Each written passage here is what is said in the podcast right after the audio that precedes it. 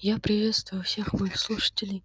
Зачем же я создал подкаст? Я решил создать подкаст, чтобы вы, мои слушатели, узнали что-либо новое, а также узнали мое мнение о разных суждениях.